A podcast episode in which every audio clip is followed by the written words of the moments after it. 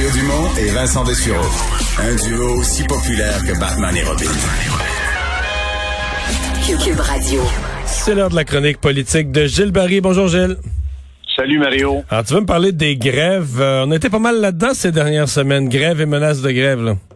Oui, c'est sûr qu'avec euh, la discussion que tu viens d'avoir avec Richard, je pense qu'on va avoir un bon débat la semaine prochaine sur ceux qui se sont pas trop trop forcés le cul s'asseoir dans une limousine. Hein?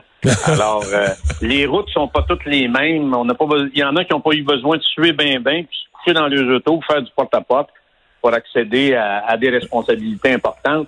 On y reviendra. De toute façon, on va être justifié d'en parler parce que mois de juin, euh, cancan de rumeur, euh, remaniement ministériel. Donc, on va revenir sur la question de François Roberge et de la santé publique parce que moi, j'ai vu des affaires passer.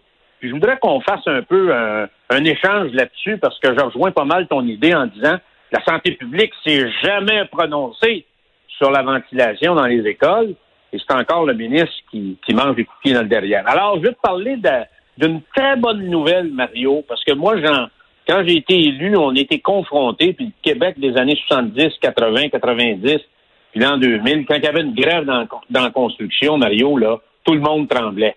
Alors, euh, puis Louis Laberge a toujours eu raison quand il disait quand la construction va, tout va. Alors, c'est une bonne nouvelle. Il y a eu un règlement dans le secteur de la construction.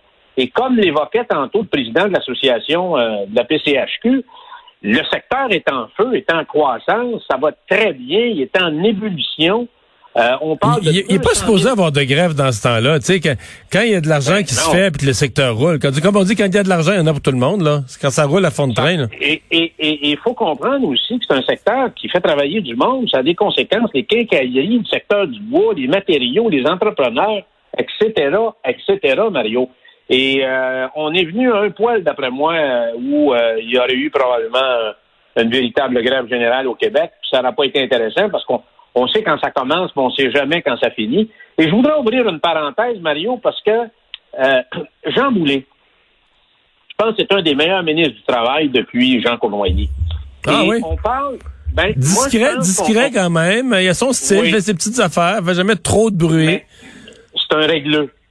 Qu'est-ce que le gouvernement a besoin comme ministre? C'est Puis d'abord, il connaît ça. Il a fait des études en droit à l'Université Harvard, mais il a passé sa vie dans le droit du travail, donc son bagage, son expérience personnelle, Mario, sert le gouvernement, mais sert l'intérêt public. C'est une force tranquille, Jean Boulet, et je pense que c'est un conciliateur né et son expérience actuellement est un atout pour le gouvernement du Québec. Hier, c'était la fête de notre premier ministre. Je suis convaincu que été probablement un des plus beaux cadeaux de fête qu'il pouvait recevoir comme nouvelle, c'est-à-dire le règlement là-dedans. Mais Mario, c'est malheureux parce que quand tu es ministre, tu règles un dossier, puis, puis tu sors de, la porte de ton bureau, puis tu vois en apparaître 10. Et là, il y en a, il y en a un autre là, qui, est, qui est assez important, c'est celui de, euh, de Ex-Celdor à Saint-Anselme-de-Beauce. C'est l'usine de transformation de poulets. On transforme plus de 1 million de, de poulets par semaine. Euh, l'usine est en grève. Il y a au-dessus de 500 employés. Et ce qui est assez grave, c'est qu'on va commencer à faire de l'abattage, entre guillemets, humanitaire, Mario. On va commencer par 50 000 poulets, mais ça pourra aller jusqu'à un demi-million de poulets. On envoie les poulets actuellement en Ontario.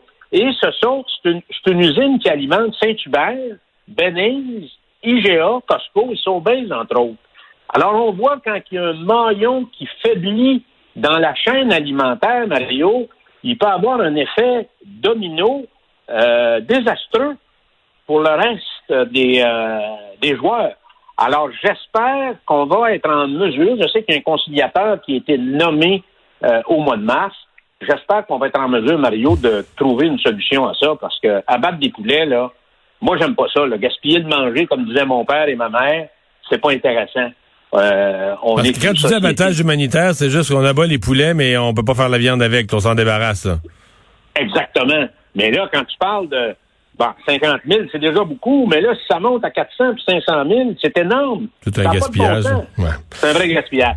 Hey, tu veux me parler de tu veux me parler de Joe Biden? Euh, On le savait, les démocrates sont généralement plus protectionnistes. Là, on avait été un peu marqué par l'époque euh, Trump où les républicains n'étaient plus des républicains, mais là Joe Biden s'en reprend au producteur de lait à nouveau. Oui, puis il faut jamais oublier, Mario, c'est toujours le Québec qui est le plus visé. Le Québec, c'est 40 de la production laitière au Canada. Et les Américains, c'est toujours la même chose. C'est les plus grands libres-échangistes, mais euh, pourvu que ça ne s'applique pas à eux autres. Alors, il faut comprendre, démocrates comme républicains, ils ont toujours attaqué, par exemple, la question du bois d'œuvre, hein, le lumber case à l'époque. Moi, je m'étais rendu à Washington comme ministre de l'Industrie et du Commerce, mais ça a toujours été quelque chose qui les a démangés. Et euh, donc, ça aussi, c'est ressorti. Mais là, il y a une attaque en règle sur euh, Ils veulent avoir un plus grand accès au marché canadien. Euh, ils veulent vendre beaucoup plus de lait, de lait américain, mais je vais rappeler ceci. Et on sait que les Américains nous vendent déjà du lait, du lait qu'on appelle diafiltré. L'Institut Jean Garon a fait des recherches très poussées là-dessus. Le lait diafiltré, dans le fond, c'est bourré puis rempli d'hormones de croissance, bourré de médicaments. On a déjà dans le lait, malheureusement, euh, dans les fromages, bien des gens appellent ça du lait Frankenstein, Mario, et dans les yogourts.